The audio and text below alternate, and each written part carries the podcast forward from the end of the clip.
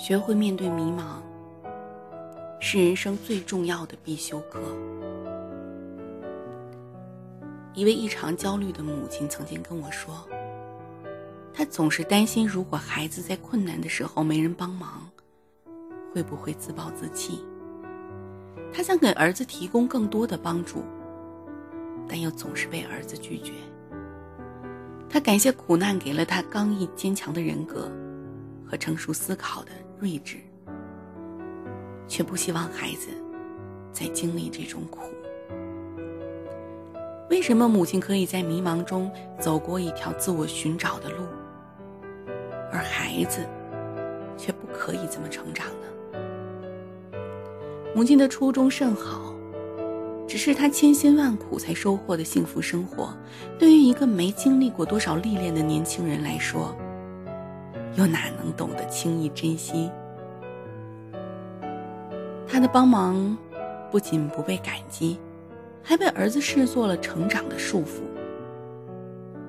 每个人都有天生的叛逆精神，常常反对他人给自己的建议，却唯独愿意相信自己经历过千辛万难之后琢磨出来的道理。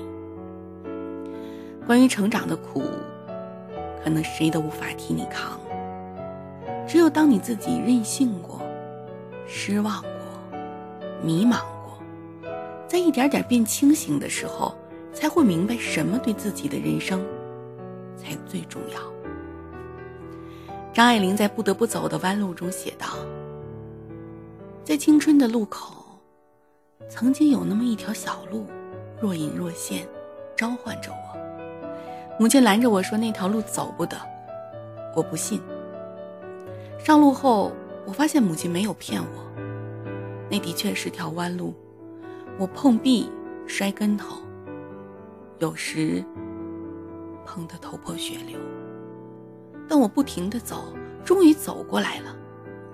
弯路是每个人都会经历的自我成长之路，不管曾有多少人给你经验和教训，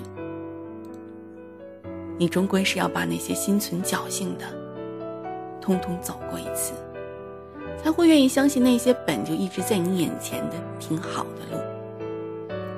在法国作家马克·吕维的小说《偷影子的人》中，面包店老板的儿子吕克，中学毕业就留在了面包店帮忙，而他最大的理想是上医学院。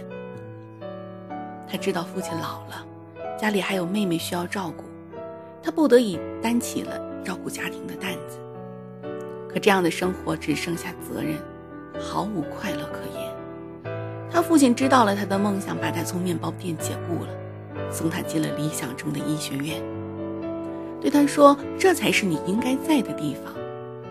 你要是发现你当医生跟当面包师傅一样蹩脚，那就回家来，我会好好的把手艺传授给你。”从这时起，吕克的人生才真正的开始活了过来。他一改往日睡眼惺忪的样子，对未来充满了激情。直到他通过了医生的专业考试，直到他感觉生活越来越不像自己想象中那么美好的时候，他迷茫了。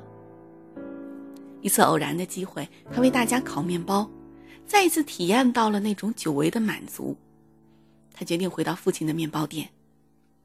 当旅客无限的接近自己的梦想，他才明白自己真正想要的，其实是做一个普通的面包师傅。哪怕那些追逐梦想的过程，到最后看起来仿佛只是一场虚无，可正是因为走过这样一条弯路，他才明白自己，并非为那些缥缈的梦想而活，而是可以把眼前的生活过得踏实而满足。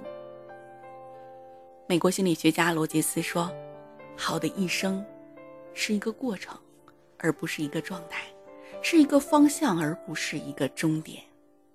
你或许会暂时迷茫，但不会停下。你会一直走下去，直到走上那条最适合你的路。我的身边总会看到很多乐观豁达的人，无论发生什么事儿都可以平静面对；也会看到许多生活在抱怨中的人，点滴小事也可以闹得天翻地覆。那些活得更踏实的人。并非是幸运，而是他们早接受了生活中更多的不可能。那些活在惶恐不安中的人，并非就是现状糟糕透顶，而是生活中的任何变化，都会让他们措手不及。很大程度上，一个人生活的是否幸福，取决于是否具备面对迷茫的能力。在每个人生命的早年，都有一种天生的全能感，觉得只要努力，你就可以得到任何你想要的东西。只要你对人好，别人就会对你好。只要你一直不放弃，成功总会有一天属于你。可是，越长大，我们就会发现人生没有那么多确定。不是努力就有收获，并非善良就被善待，不是坚持就能成功。这些不确定，其实才是生活的真相。这些真相也常常让人很迷茫，而顺着迷茫往下走，你会看见更多。再次更新了内心的真相，在这个于变化里寻找自己的过程中，许多的已知被抛在了身后，经历了一层一层的蜕变，我们有了更多的勇气面对未来。这，应该就是面对迷茫的能力。没有迷茫的人生是不真实的，不会面对迷茫的人生是痛苦无助的。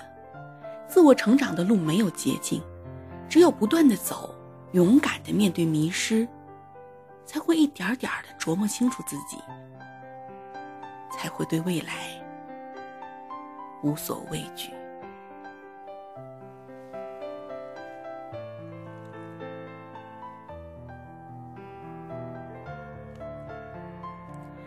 感谢你的聆听。